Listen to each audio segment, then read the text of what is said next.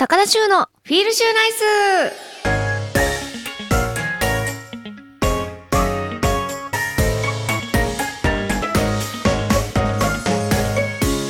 皆さんこんばんは高田修です。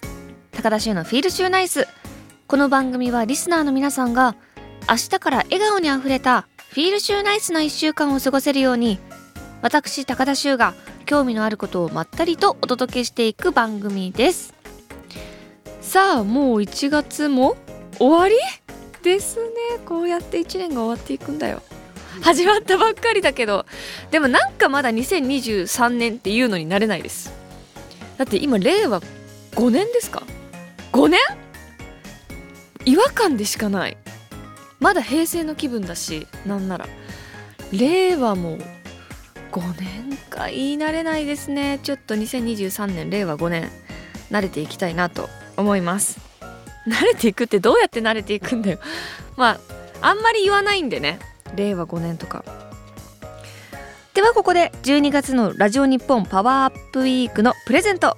私のサイン入りのラジオ日本オリジナルグッズの当選者を発表したいと思います。ではまず1人目。ラジオネーム方向音痴名人さんです。メッセージもいただいています。楽しかった週末の締めとしてまた明日から1週間頑張る活力として聞いています。放送楽しみにしていますといただきました。ありがとうございます。これ一番嬉しいんですよ。この週末夜聞いて明日から月曜日頑張ろうって思えるって言われるのが何よりも私嬉しいしそれを目指してこの番組をお届けしているので一番嬉しいことを言ってくださいました。しかも私も方向音痴なんで多分負けないと思います。方向音痴名人さん、えー、当選おめでとうございます。そしてもう一方この方。ラジオネーム猫みーこさんです。おめでとうございます。コメントもいただいています。毎週日曜の夜楽しみにしています。何でしょうか。番組のオープニングから終了までとてもまったり過ごせて感謝です一度お便りを読んでいただくことがあって本当にびっくりして大きな声で「あー!」と言って寝静まった家族からは「何事か?」となったのも良い思い出ですシーフォースクラブで斉藤一平アナとの競馬トークは大変楽しく拝聴しました来年はぜひ矢田裕次郎アナとのトークお願いします矢田アナは橋本まなみさんとの競馬トーク面白かったのでぜひ周さんと濃い競馬トークを期待しています。いろいろあって日曜は休館日と個人的に設定しており周さんのお酒トークで飲んだつもりになって夜寝るのも毎週日曜夜のルーティンです。どうぞ来年もよろしくお願いしますと。ありがとうございます。え何何？大きな声で。そっか猫みーこさんの読んで「あー!」って言っちゃったんですね。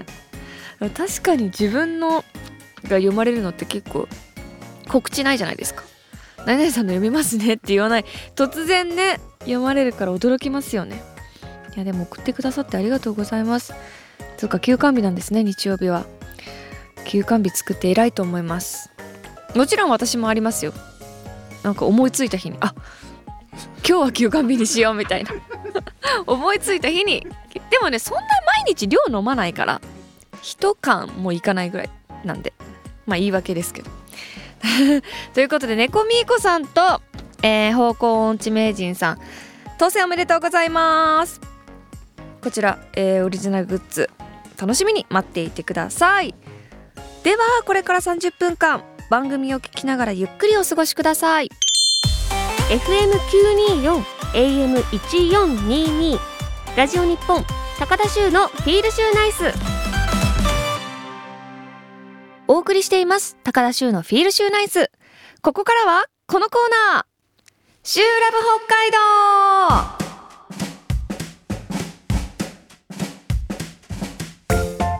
このコーナーでは私の故郷北海道をいろんな視点からフューチャーしてリスナーさんそして私の北海道愛をさらに高めようというコーナーです。今回のテーマは北海道のウィンタースポーツ。です。もうスキーですよスキー私はね。えだって小学校1年生から高2まで。何年間だ？6+3+211 年間。義務教育ですからねスキーは、まあ、高校生の途中ぐらいからスノーボードでもいいよっていう風になったんですけど。まあボードはできないんでずっとスキー1本でやってきました。あと家の近くにあのタダで入れるスケートリンクがあってイトーヨーカドーの裏にあったんですけど昔の。そこをよくお母さんとお姉ちゃんと行ってましたね。スケート滑りだから北海道の人でスキー滑れない人はいないと思います。なぜなら小学校でやらないと体育のあの評価が出ないから。もちろん ABC とかは振り分けられましたけど大体滑れるかな？だってテストの時とかあの体育の授業でスキーを校内で練習してで校外学習で大きな雪山にみんなで行くんですけど。その時とかテストはスキーでしたからね体育の成績は。だからみんな必死になってやってました。また男子が好きな人とかがスキーさうまいとまたこれスノーマジックっていうんですか？で逆にあんまりうまくない結構ダサい転び方とかするとうわ見たくなかったみたいなこうリフト乗っててじゃあ私が B チームだとしてちょうど真ん中のクラス B チームだとしてじゃあ好きな子がじゃあ A チームだとして、まあ、B の人はみんなリフト乗ってガーッと雪山に上がってる時に A チームがよくテストとかしてたんですよ。こう一緒にはできないから同じ山で。で A チームがテストしてて好きな子とかが すっごい変なダッサい転び方とかするとうわーみたいな上から見下ろして見なかったことにするみたいなのはよくありましたね。あとこのリフト上での恋バナ？仲いい子とやっぱ2組になってリフト乗るじゃないですか女の子同士で。そうすると誰にも聞かれないわけですよ。2人だけの空間だから。だからね恋バナしてましたね。懐かしい。楽しかったな。あとリフトって怖くないですか？だってあれ一歩間違えたら落ちますからね。え多分落ちようと思えば落ちないんですけどなんか落ちそうだと思いません？あれって。揺れたりすると。めちゃくちゃ怖かったです。あと降りる時ね。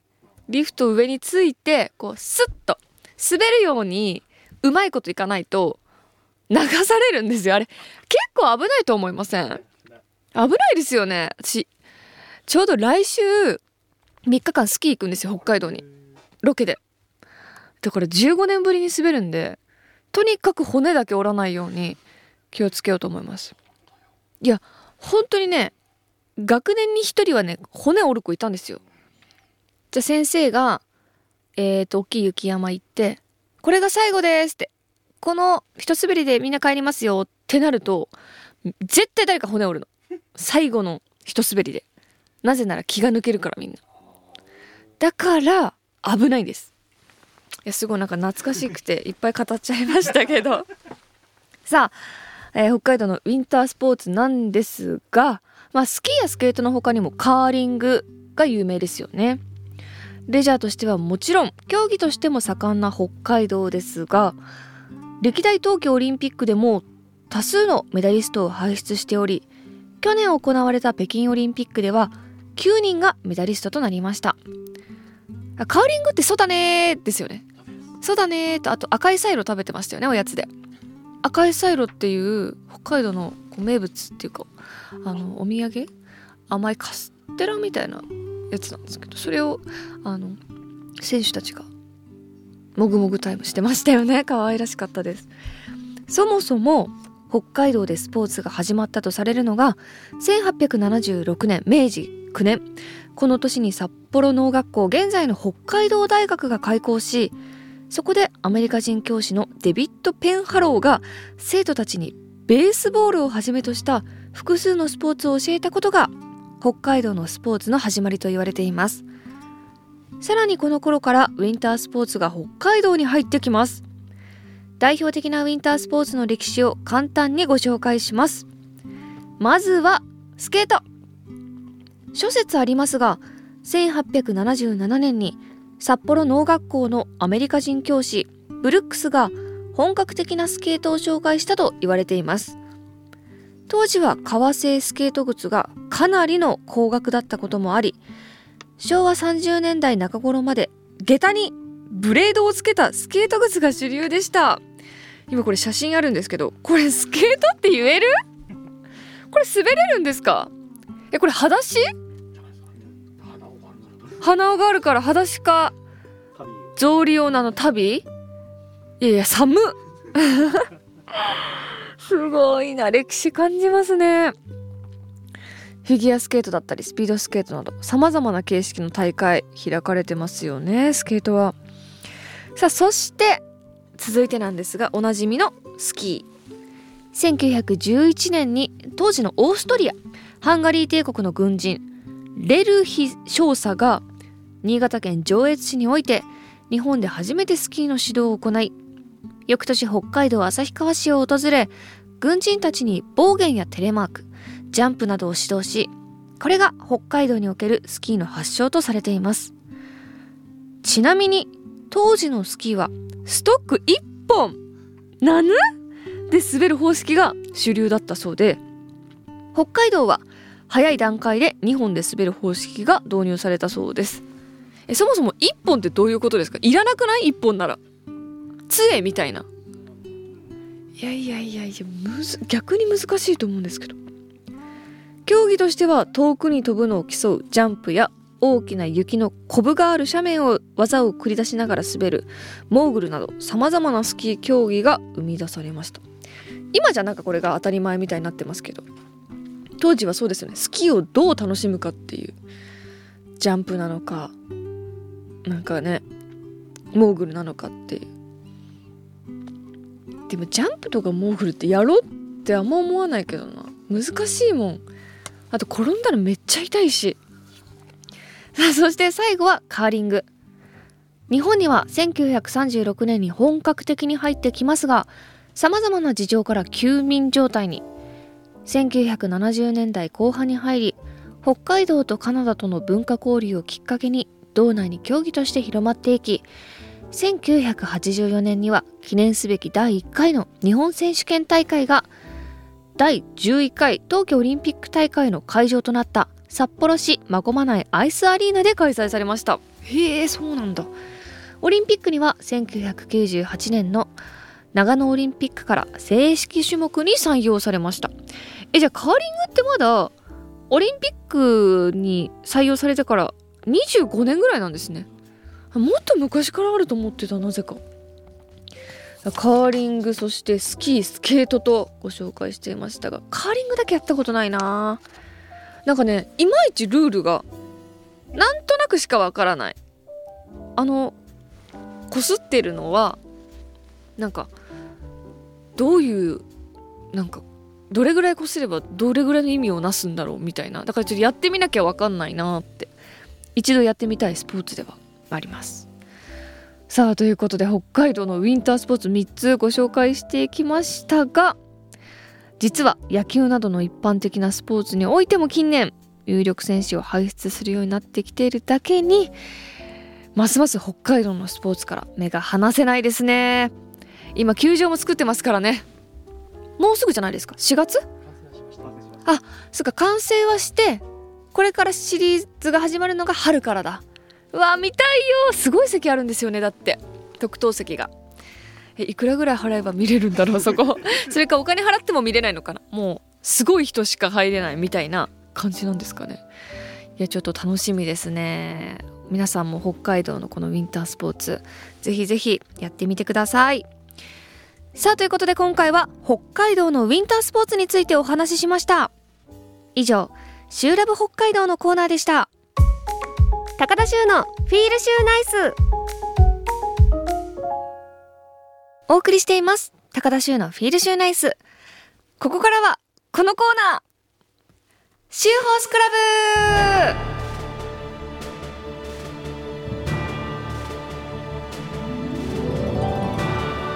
ブ。このコーナーは私が競馬で気になったレースや馬について話したり競馬の歴史や知識を改めて勉強しようというコーナーです。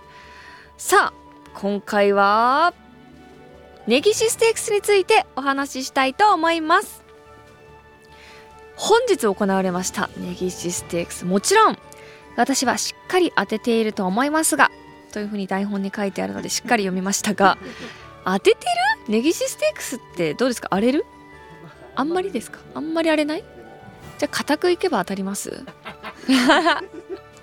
固く買ってちょっとあ厚めに買う？いつもよりさあということで今日はネギシステークスの歴史を紐解こうと思います。さあまずネギシステークスがどんなレースか説明します。1987年に創設された砂のコースいわゆるダートコースですね。短距離の重賞競争。現在は毎年1月に東京競馬場ダート1400メートルで行われています。2月に行われるダートの G1 フェブラリーステークスのステップレースとなっておりネギシステークスを勝った馬にはフェブラリーステークスの優先出走権が与えられます。さあこのネギシステークスのネギシって何かご存知ですか？実はこれ地名なんです。ラジオ日本の本社がある横浜市中区に根岸のつく地名があります。JR に根岸駅という駅がありますがまさにその辺りが根岸ステークスの由来となる地域なんです。ですね星崎さん。星崎さんディレクターさんの星崎さんの実家が近いんですね。生まれたのがこの辺ですか？なるほど。まあ、それもって今日ネギシステークスを、あの、採用して呼んでるんですけども。現在の根岸は、海岸が一面、製油所？で一般人は入ることができません。製油所。工場になってるんですね。だから一般人は入ることができませんと。逆側は住宅地。高台には大きな森林公園があり、地域住民の憩いの場になっています。そんな根岸は日本初の近代競馬場があった場所なんです。日本初のえ、じゃあ、日本で競馬場ができたのはこの横浜なんですね。え、わ、もうこれ勉強になります、本当に。それは知らなかった。なんとなくなんか東京、なんか中山の方、なんか、中山競馬場古いからなのかなって思ってたんですけど。江戸時代末期に根岸競馬場。え？根岸競馬場？これ地方競馬？JRA そのまずそういう式がないからそもそも。そっか。JRA とか中央競馬とか地方競馬とかそういう概念がないんだ。江戸時代末期に根岸競馬場が作られ1905年には現在の天皇賞にあたるエンペラーズカップが開催される競馬場でした1939年には現在でいう皐月賞が行われるなど根岸競馬場は大レースが行われる競馬場でしたしかし太平洋戦争により競馬の開催は休止。終戦後はアメリカに接収され、長らく日本人が入ることすらできませんでした。ですが1973年に返還されます。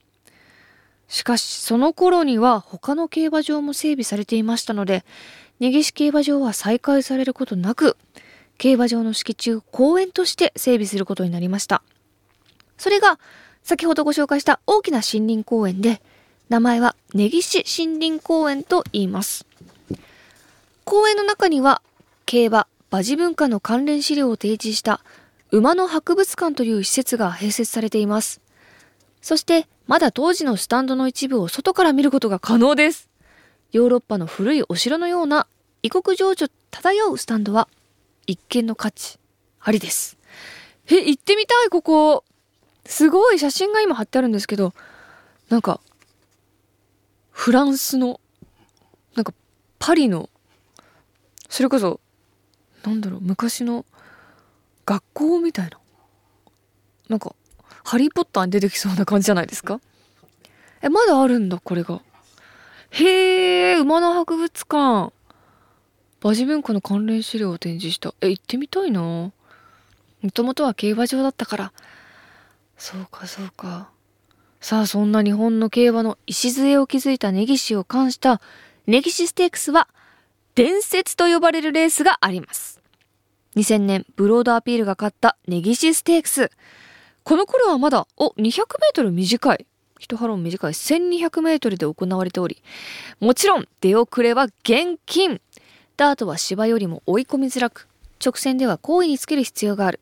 というのが競馬ファンの常識ですよねしかし直線までブロードアピールは一番後ろを走って直線を迎えてしまいますいやもう無理でしょ1002ですよ1002で直線まで最高峰？ええこれ最下位とかやめてくださいよ。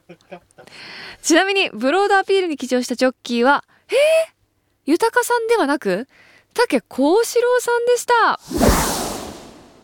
何が起こったんですか？一瞬の出来事すぎて。え？まずスタートは全然良くなかったですね。で大外で先頭まで15馬身って言ってましたよ途中。でそこからあれよあれよと。何秒の間にほんと15秒ぐらいの間に強烈な足でごぼう抜き。もう一瞬の出来事すぎてちょっと追いつかなかったんですけども。ふわすごいですね。1200m のダートでこの足？えー、ありありえます？あんま見たことないですよね。直線で全てを抜き去りました。ブロードアピールが見事優勝。この馬このレースをきっかけに覚醒します。この後交流重賞を含めて重賞は4勝。ダートでは一度も掲示板を外さないという安定した成績を残しました。私的にはあのもちろんブロードアピールもそうですけど武幸四郎騎手が騎乗していたレースっていうのを聞いたことがほとんどなかったのではいなんか新鮮でした。すごいですね。やっぱご兄弟揃っても競馬センスはもうピカイチトップオブトップでした。さあ今年のネギシステークスの覇者は今後どのような活躍を見せてくれるのでしょうか？ということで今回はネギシステークスについてお話ししました。以上シューホースクラブのコーナーでした。FM924 AM1422 ラジオ日本高田州のフィールシューナイス。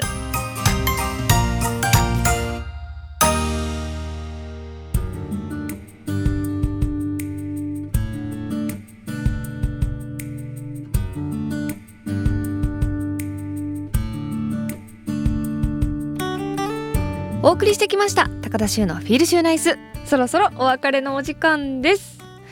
さあではここで私からお知らせです。私がプロデュースしているお酒秋花2022まだまだ発売中です。オンラインショップで、えー、後藤健さんとのコラボカレーとかまだまだ売ってます。これめっちゃスパイシーで美味しいので私が聞いてて美味しいのでぜひチェックしてみてください。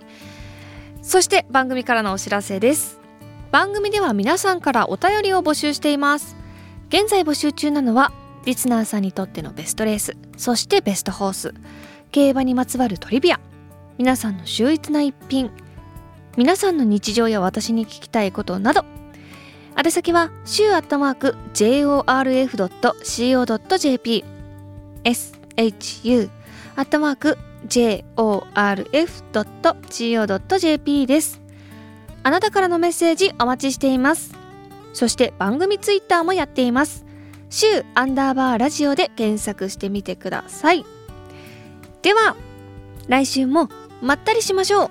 この時間のお相手は高田修でした。いい夢見てね。